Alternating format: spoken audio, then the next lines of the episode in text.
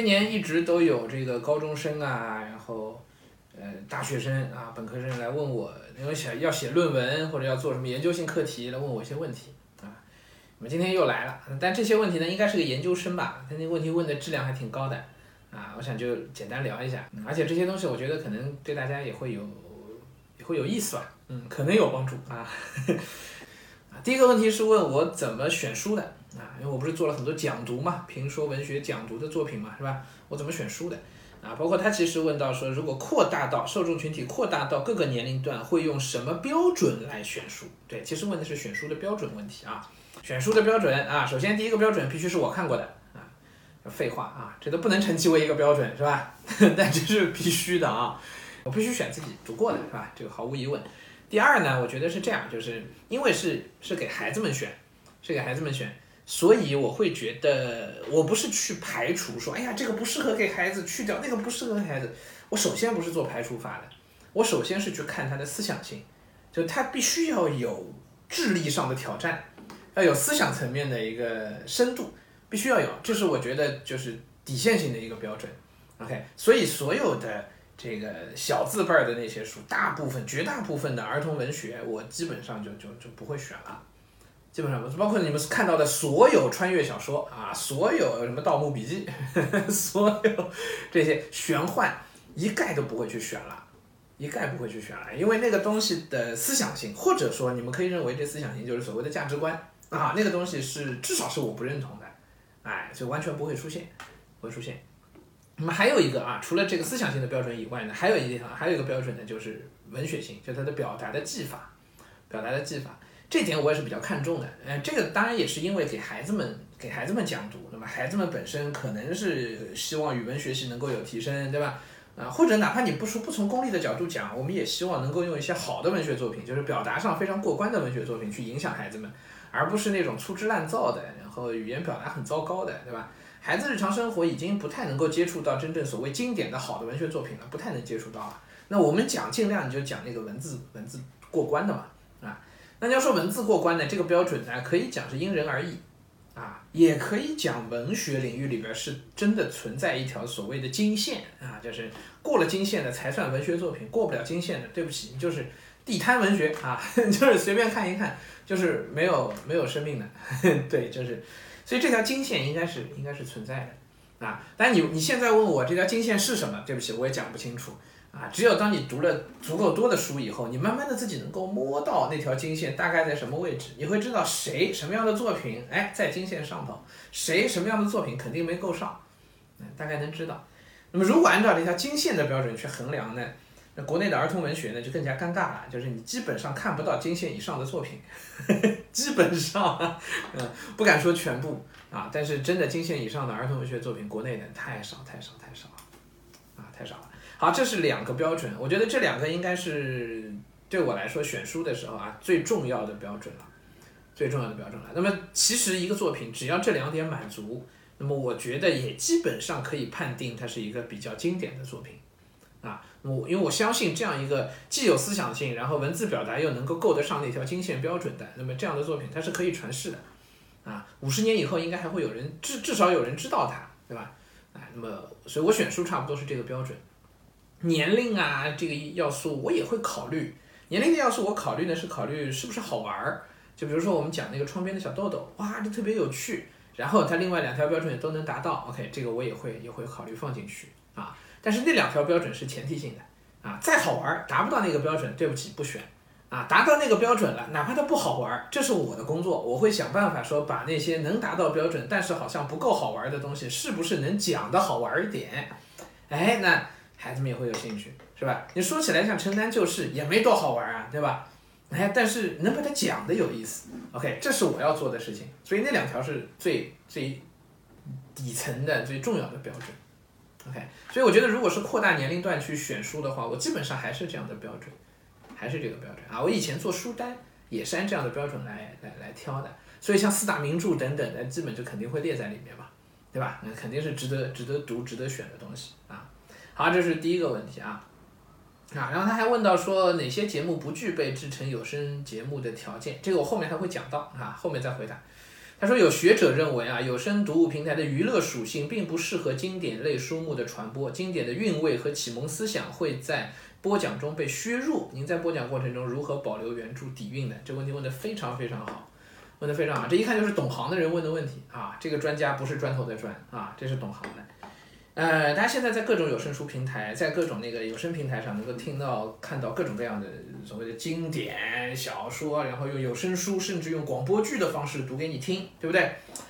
呃，如果对于实在是工作比较忙，真的没有时间读的人呢，听到多少是多少，听了总比不听好，这是肯定的。首先我还是要鼓励的哈，但是。如果你是一个正经想要去读原著，想要通过原著能够收获，能够有收获，能够深阅读，能够带来自己的甚至是情感上的冲击、人生体验的增长、阅历的丰富等等，想要想要带来这些效果的，那么通过读这些东西啊，通过听这些有声书，应该说做不到，就几乎没关系这两件事情。我自己也听了很多，我也听了很多。我不瞒大家说，我《平凡的世界》，我第一遍是我大学时候读的嘛，后来那个呃广播剧里一有，我立马就去听，然后听了听完一遍之后，当时觉得哎，好像跟我读的那是不不太一样的感觉，对你就会有这种就会有这种感觉，因为听是听，读是读，其实它是两回事儿，对，其实是两回事儿。可是你知道，我刚才说的都是指那些有声书。就是它其实仅仅是把书读出来，有感情的读课文，其实就是这样。但是我们做的讲读其实跟它不是一回事儿，对吧？我们的讲读那个节目本身已经已经跟那个原著关系都不是太大了。那原这个节目里边其实有很多平哥原创的东西啊，我讲的东西，我的想法汇总在里面，我的经历，我知道的事儿，我读到的其他书汇总在那个里头。所以讲读呢，从我的角度来看，我我不是太在意这样的问题啊，我不是太在意说它是不是能够保留那个底蕴啊等等，因为。听平哥的讲读节目，能不能感受到经典这个书籍的呃本身的这种所谓经典的底蕴啊、启蒙的思想啊，能不能达到，能不能感受到，完全取决于我怎么去讲，对吗？就有些东西，如果我忽略过去不讲，那估计大家也就就过去了。但是如果我讲的慢一点，把这个东西专门拎出来讲一讲，把它浓墨重彩的去哎交代给大家的话，大家就能够明显的感受到这里边的不同，对吧？我一直觉得讲读的价值就在这里。就是你自己读一本书啊，很可能就是哗就读过去了，看一个情节就过去了，对吧？多少人读书都是这样，包括我自己啊。我早年间自己读《三国》读《水浒》，第一遍读的时候只看情节，哪管什么人物啊，哗就读下去了，太多细节全部忽略掉，不重要的人物都没了。我我觉得一开始读书这么读没问题，没有问题。可是再读一遍就不能这么读了，对吧？那么我们在给孩子们讲的时候，或者我在给就哪怕是家长们在讲这本书的时候，我讲那讲的人就不能只讲那些情节，对吧？就不能像第一遍读书那么讲。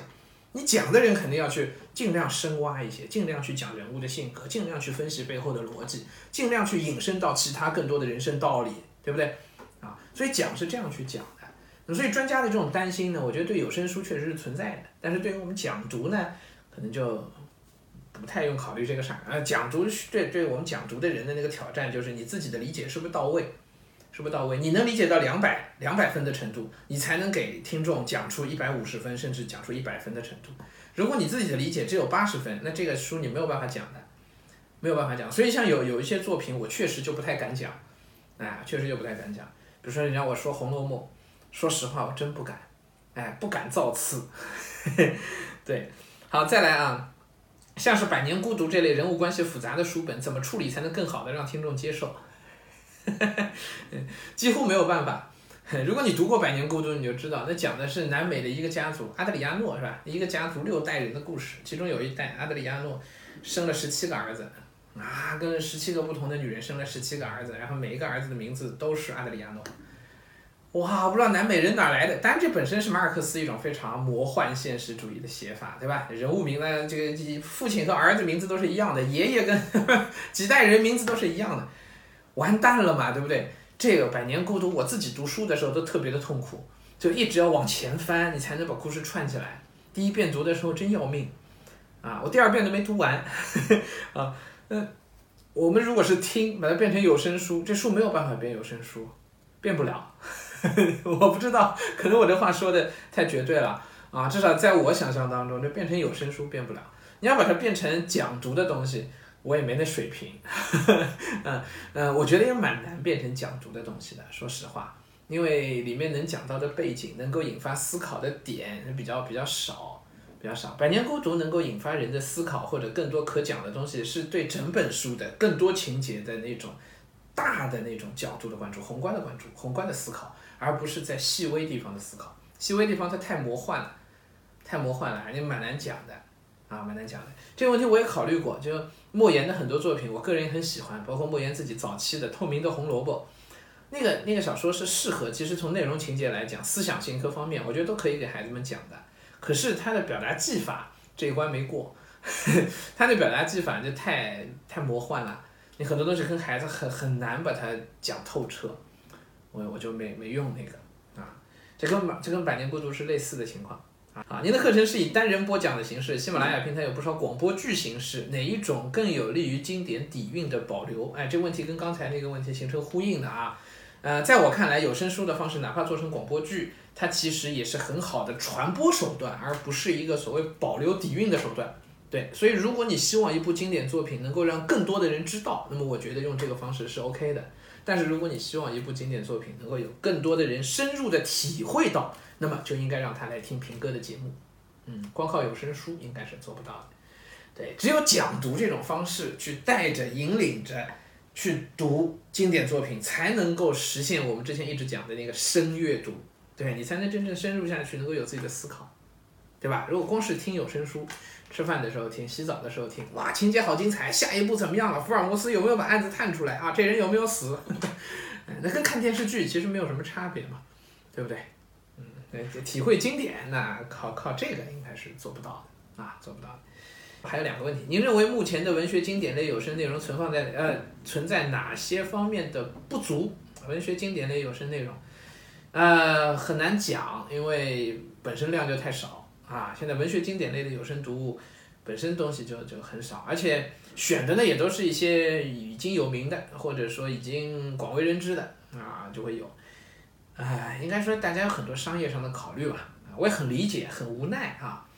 嗯，可是我觉得这不是一个好的好的一个趋势，嗯，而且其实现在量太少了，量太少了啊，就我随手，比如说我随手开出一百本世界文学名著，对吧？开出来都耳熟能详的这一百本里头，你能够找到对应的有声书的，或者是对应的广播剧的制作还比较精良的，大概一半，可能还不到。对，那你说这整个就体量太小了，是吧？啊，所以你要问我存在什么不足，这可能是第一大不足。OK，就量太少啊，等到量多了才谈得上后面的问题，是吧？啊。您认为有声读物平台在后续的文学经典传播中，应该从哪些方面着手助力经典的流传？哎，我说句老实话啊，也是句得罪人的话，指望他们你是指望不上了。真的，就各个平台，他们首先是一个商业机构啊，是一家公司，它必须要考虑盈利的问题。而传承经典这个事儿，你说能盈利吗？如果这事儿能盈利，那么大家又都往盈利的方向去做了。也不会去重点在传承这个事儿上了，传承从来都是没有盈利的，对吗？就像古代的师傅带徒弟，师傅带徒弟，真正师傅传徒弟真本事是传给哪个徒弟知道吗？传给那个不收钱的徒弟，对，在老师传传功夫、传真本事这件事情上，谁是需求方？老师是需求方。假设平哥是个武林高手，我要把我身上的一辈子的武林绝学要传承下去，我还会问别人收费？不可能的，我一定是挑一个我觉得最有天赋的人，想方设法挖空心思，连哄带骗，让他愿意做我的学生，做我的徒弟，然后我把我这身能耐传给他，我恨不得把我一家一档所有倾家荡产，所有的能耐，所有的不止能耐，所有的资产我都想给他，让他能够继续把我这身能耐传下去。倒过来的关系，啊！但你说来一个人说来付钱付钱，我给你上课，这时候传的不是真能耐，对不对？啊，自古以来的传承都是如此，所以你说传承这个事儿跟商业在本质上，甚至可以讲他们是矛盾的，至少这是是是两件事儿。所以你指望一个商业公司来干传承的事情，我觉得是有点想多了。嗯，好，这些话好得罪人呀。行，就先说这些吧。